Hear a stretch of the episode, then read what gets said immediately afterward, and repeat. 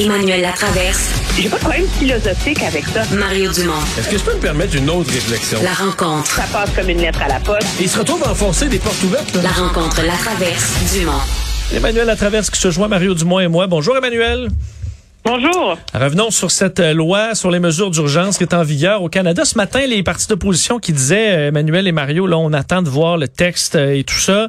J'en ai lu quelques extraits tantôt. Tu l'as parcouru. Est-ce que, est-ce que ça a été bien écrit?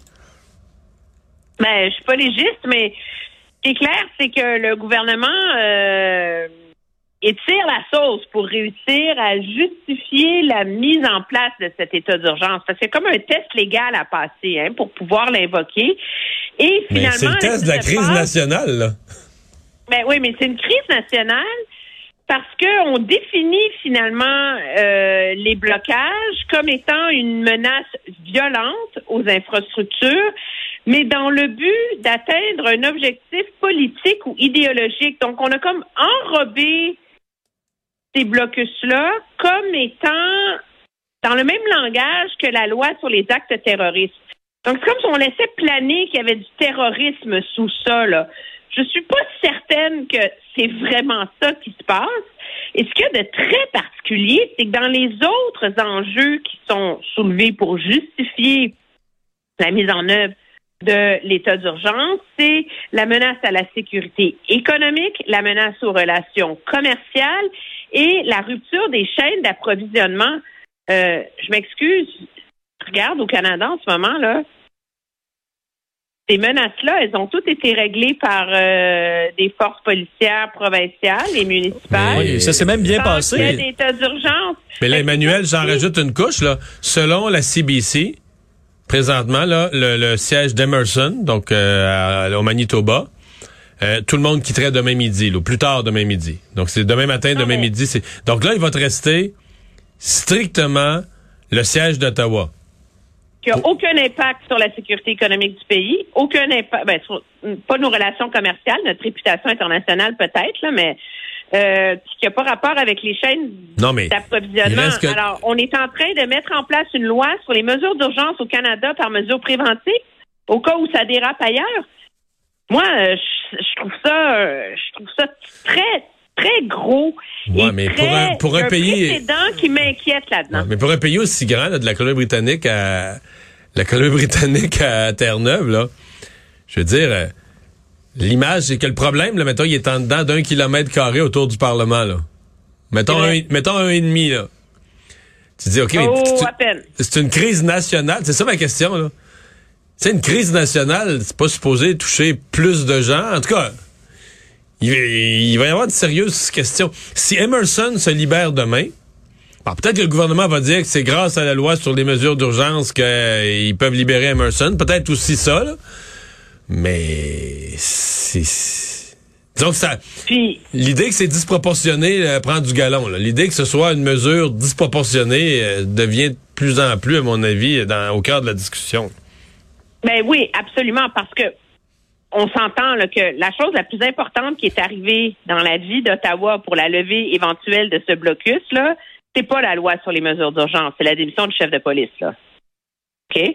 Euh, c'est devenu évident là que le, le service de police d'Ottawa était devenu profondément dysfonctionnel, qu'il y avait un affrontement idéologique majeur entre le chef et plusieurs de ses adjoints, à savoir comment procéder. Il y avait un bris de confiance avec les officiers sur, le terrain. C'était devenu invivable. Alors, à partir du moment où tu remets le service de police en des mains un peu plus compétentes, là, mais là, à ce moment-là, ils vont être capables d'avoir un plan puis d'agir. euh, etc. Et là, il reste la question du financement euh, des euh, euh, des camionneurs, leur accès à leur compte bancaire, etc.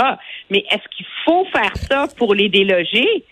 Moi, je suis pas convaincue et je pense que pour toutes les critiques qu'on a osé émettre, ben, qu'on a émis à l'égard de la stratégie des conservateurs là-dessus, sur ce front-là, ils ont bien raison d'être immensément méfiants. Là. Est-ce Ouais. que aussi, Emmanuel, le fait qu'il y a eu des grandes, grandes manifestations au pays dans les dernières années, euh, il y en a qui ont mal tourné, comme le Sommet des Amériques, Vincent, G20 à Vincent a couvert le sommet des Amériques à Québec. Puis le G20 à, à Toronto, et tu veux dire c'était fou, et- mais les, les, les, les forces, on n'a on n'a pas vu aucunement une ligne de policiers anti-émeutes. À G20, il y avait les, la cavalerie, les paniers à salade, des gymnases de louer pour mettre tout le monde qui allait se faire arrêter. Euh, on passait, puis ceux qui se tassaient pas étaient arrêtés. On n'a pas essayé ça une seule fois. à Ottawa, comment penser que c'est que, c'est- que ça fonctionnerait pas? Ben, il n'y a rien qui a été essayé à Ottawa. On a des Ben, c'est ce que Vincent a dit depuis tantôt. Vincent a dit on est rendu au loi, loi sur les mesures d'urgence. Puis il n'y a même pas de manœuvre primaire policière là, de, de On avait les canons à son à l'époque à Toronto là, qui envoyaient des jets sonores. Sur, on avait déployé des, moyens technologiques hors normes. euh, et Moi, la je trouve date, que la première chose à faire, ça serait d'essayer ce qu'ils ont fait en Nouvelle-Zélande, c'est de mettre des haut-parleurs puis de faire jouer la chanson Baby Shark 24 heures par jour. Moi, je Oui. te jure, là, en dedans de trois heures, sont partis. Même les résidents moi, ma euh, fille seraient, me seraient d'accord? subir dans l'auto pour m'énerver régulièrement et c'est aussi aliénant qu'un klaxon. La Je chanson. Baby Shark. Ouais, ouais, Euh, non, non, elle fait de la. elle fait- non, non, non, non, non, non, non. Ah bon.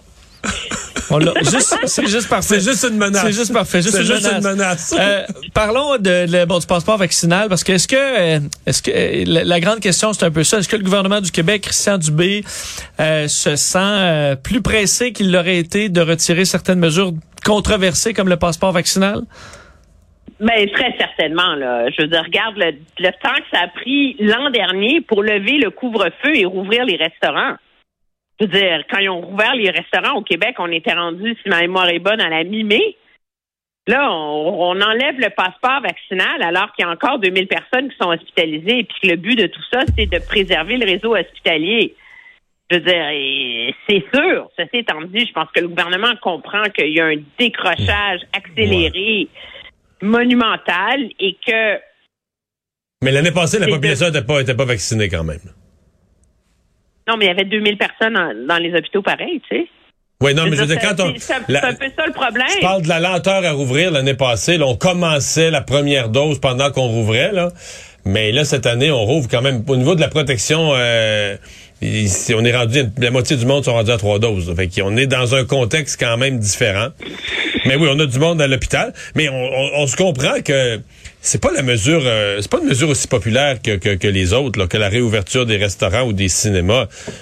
Ben du monde qui sont Non, contre ça. les- Mais c'est parce qu'on voit le passeport vaccinal comme une mesure qui nous protège des autres, objectivement. Alors que, euh, et c'est comme ça qu'il a été vendu, et c'est comme ça que les gens l'ont intégré, je pense, dans leur vie. Le problème, c'est qu'avec l'Omicron, dans la mesure où vacciné, pas vacciné, le vaccin n'empêche pas vraiment significativement la transmission, mais ça devient très difficile à justifier. Je pense que l'idée qui aurait été plus plus euh, possible, ça aurait été de mettre la troisième dose sur le vaccin, mais le gouvernement a tardé. On va rejouer dans le film la confusion sur quand tu peux te faire vacciner si tu as eu la COVID ou pas. Que là, finalement, le gouvernement se rend compte que c'est scientifiquement, c'est difficile à justifier. Passer à la prochaine étape de mettre la troisième dose dessus, c'est un casse-tête monumental. Puis à un moment donné, c'est comme regardez les amis, là, on n'en peut plus. Merci, bonsoir. Là. Puis je rappelle toujours euh, quand même une situation particulière, mais avec euh, autant de partis politiques à l'Assemblée nationale, il y en a aucun qui tire le gouvernement de ce côté-là des choses, de dire soyez prudents, maintenez le passeport vaccinal, protégez les personnes vulnérables. Personne. Tout le monde, tu connais ma thèse, tous les partis d'opposition ont été aspirés, siphonnés, tirés par Éric Duhem, et tous vont dans l'autre sens. Là, faut enlever les mesures, les mesures ça va rien, c'est pas démontré. Pourquoi on fait ça? Voyons donc, euh, ça a été mis au hasard. Le gouvernement improvise, il a mis trop de mesures. Donc le gouvernement, il y a, il y a aucune crainte de se faire reprocher. Il n'y a pas un parti, tu comprends, qui le tire de l'autre bord. là. Et ça, c'est c'est spécial, mais c'est la réalité. Donc, euh, mettons la personne là, qui m'a, je racontais tout à l'heure, qui m'a écrit là, ce midi, puis qui dit, ben moi là, je suis immunosupprimé, euh, j'allais au restaurant prudemment, là j'irai plus. C'est moi qui est confiné. Dorénavant, là, c'est moi qui est confiné par l'arrêt du passeport vaccinal. Mais cette personne-là, elle a pas de voix. Elle a pas de voix à l'Assemblée nationale présentement. Il y a personne, personne, personne qui va parler pour elle. Mais c'est le problème d'apprendre à vivre avec la COVID. C'est qu'apprendre à vivre avec la COVID, ce sont les personnes vulnérables, immunosupprimées et les plus fragiles qui vont faire les frais de ce nouveau, euh, de cette nouvelle façon de voir la pandémie. Moi, je pense que si à Ottawa l'opposition était habile, elle récupérerait cependant le fait que l'Ontario et le Québec abandonnent le passeport vaccinal, parce que jusqu'à quand est-ce que le gouvernement fédéral qui est la seule juridiction à avoir imposé ça à des travailleurs, va continuer à l'imposer non seulement à la fonction publique, mais à tous les secteurs de l'économie sous juridiction fédérale. Les banques, les télécommunications, etc. Et là, il y a un vrai débat à avoir. On parle beaucoup du voyage, là, de prendre l'avion, etc. Moi, je pense qu'avant d'enlever le passeport vaccinal dans les avions, il y a le travail. Il va falloir à Ottawa qu'il y ait un débat sur pendant combien de temps est-ce qu'on force les travailleurs sous juridiction fédérale à avoir ce passeport vaccinal-là, alors que les autorités de santé publique des deux plus grosses provinces reconnaissent qu'il n'est plus vraiment utile. Merci, Emmanuel. À demain. Au revoir.